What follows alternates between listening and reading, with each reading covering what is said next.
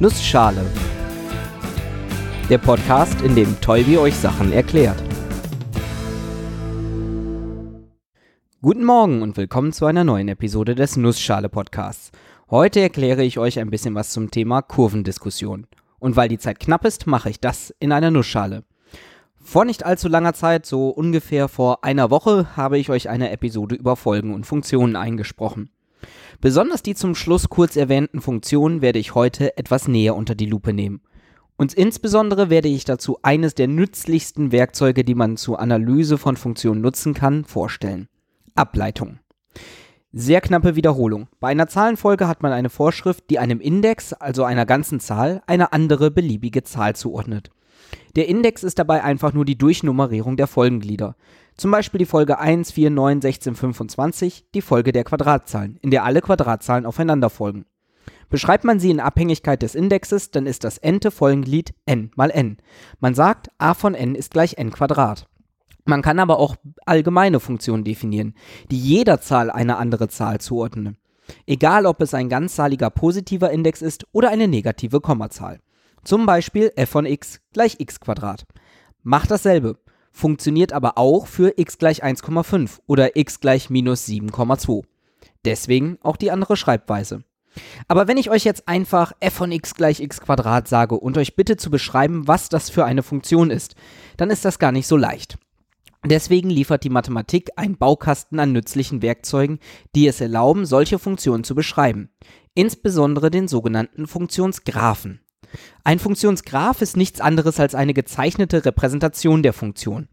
Dazu malt man einfach ein Koordinatensystem mit zwei senkrecht zueinander stehenden Achsen und zeichnet dort die Funktionswertepaare ein. Das bedeutet, dass ich mir einen Wert für x nehme und den Wert f von x berechne. Dann gehe ich auf der einen Koordinatenachse x Schritte nach rechts und auf der anderen f von x nach oben. Das mache ich für alle Punkte und erhalte so ein Bild meiner Funktion. Je nach Funktion ist das mehr oder weniger leicht. Nehme ich mir zum Beispiel die Funktion f von x gleich 2x. Jeder Zahl x wird also ihr doppelter Wert 2x zugeordnet. Ich mache also einen Punkt bei 2,4, einen bei 3,6, einen bei 4,8 und so weiter. Insgesamt ergibt sich dadurch eine gerade Linie. Man sagt auch, diese Funktion ist linear, eine gerade Linie halt. f von x gleich x sieht anders aus. Je weiter ich nach rechts gehe, desto schneller wachsen die Werte nach oben an. Ich mache euch mal ein Bild ins Episodencover. Nun, wir hätten gerne Methoden, um diese Graphen sinnvoll zu beschreiben. Ein paar kennen wir schon aus der letzten Episode über Folgen. Monotonie. Ich kann eine Funktion dadurch beschreiben, dass sie in bestimmten Bereichen immer weiter anwächst oder immer weiter abfällt. Und Beschränktheit. Manche Funktionen werden niemals größer als ein bestimmter Wert.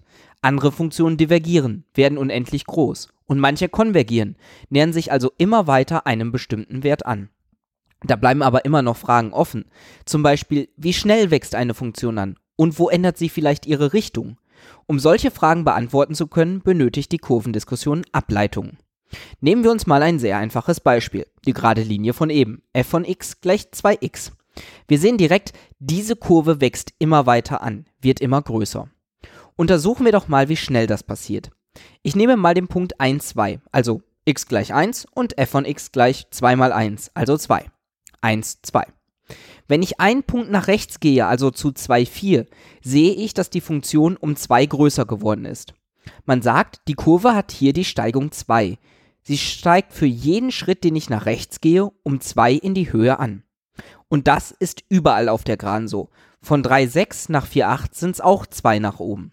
Man kann das auch allgemeiner ausrechnen. Ich kann zum Beispiel 4 Schritte nach rechts gehen und sehe, dass sich dann der Funktionswert um 8 erhöht.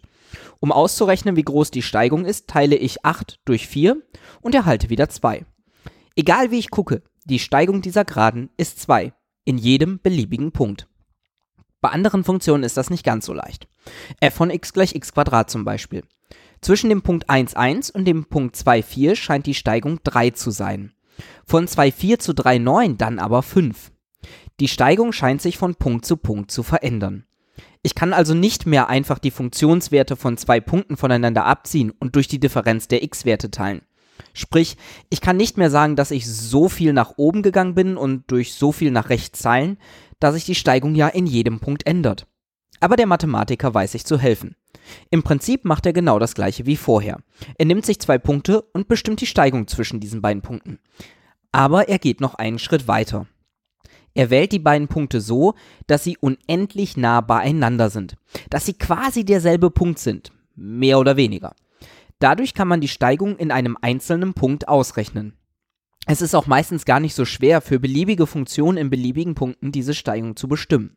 Und wenn man das mal geschafft hat, ist es ein leichtes, die Steigung für alle Punkte in eine neue Funktion zu packen. Man definiert f' von x als die Ableitung von f von x an der Stelle x. Damit habe ich eine neue Funktion, die mir die Steigung einer Funktion angibt. Wie genau die aussieht, ist hier egal, aber ich möchte euch zumindest die Ableitung von f von x gleich x zeigen. Die Ableitung von f von x gleich x ist nämlich f' von x gleich 2x, unsere Gerade von eben. Was sagt uns das jetzt? Das sagt uns, dass unsere Kurve immer schneller steigt, je weiter wir nach rechts gehen. Sie steigt nicht nur an, sondern sie steigt auch immer schneller an. Und wie schnell sie schneller ansteigt, kann man natürlich ausrechnen. Ich bilde einfach nochmal die Ableitung von der Ableitung. Und die Ableitung von f' von x gleich 2x ist, wie wir eben schon bestimmt haben, f2' von x gleich 2 in jedem Punkt. Diese Zahl gibt an, wie schnell die Funktion schneller anwächst. Beziehen wir das mal auf ein Beispiel in der echten Welt. Sagen wir mal, x ist ein Zeitpunkt und f von x die Position eines Autos. X ist die Zeit in Sekunden und f von x die Position in Metern. Wenn f von x gleich 2x gilt, dann fährt das Auto jede Sekunde 2 Meter weiter. Es hat eine Geschwindigkeit von 2 Meter pro Sekunde. Und das ist die erste Ableitung. Wenn wir aber f von x gleich x haben, dann wird das Auto immer schneller. In der ersten Sekunde hat es 2 Meter pro Sekunde als Geschwindigkeit, in der zweiten schon 4 Meter pro Sekunde. Es wird jede Sekunde um 2 Meter pro Sekunde schneller. Jetzt ist also die erste Ableitung f' von x gleich 2x. Man sagt auch, das Auto hat eine Beschleunigung von 2 Metern pro Sekunde pro Sekunde. Oder eben die zweite Ableitung ist f2' von x gleich 2.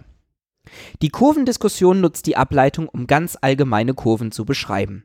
Nicht unbedingt die von Autos. Ein einfacher Trick ist zum Beispiel nach Punkten zu suchen, wo die erste Ableitung 0 ist, aber die zweite nicht. Ist die erste Ableitung 0, aber die zweite Ableitung eine positive Zahl, bedeutet das, dass die erste Ableitung immer größer wird. In dem Punkt, in dem die erste Ableitung 0 ist, muss sie also links davon kleiner und rechts davon größer sein. Also muss die Funktion links von diesem Punkt auch immer kleiner werden, rechts aber wieder größer. Ein solcher Punkt ist ein Minimalwert, ein Tal.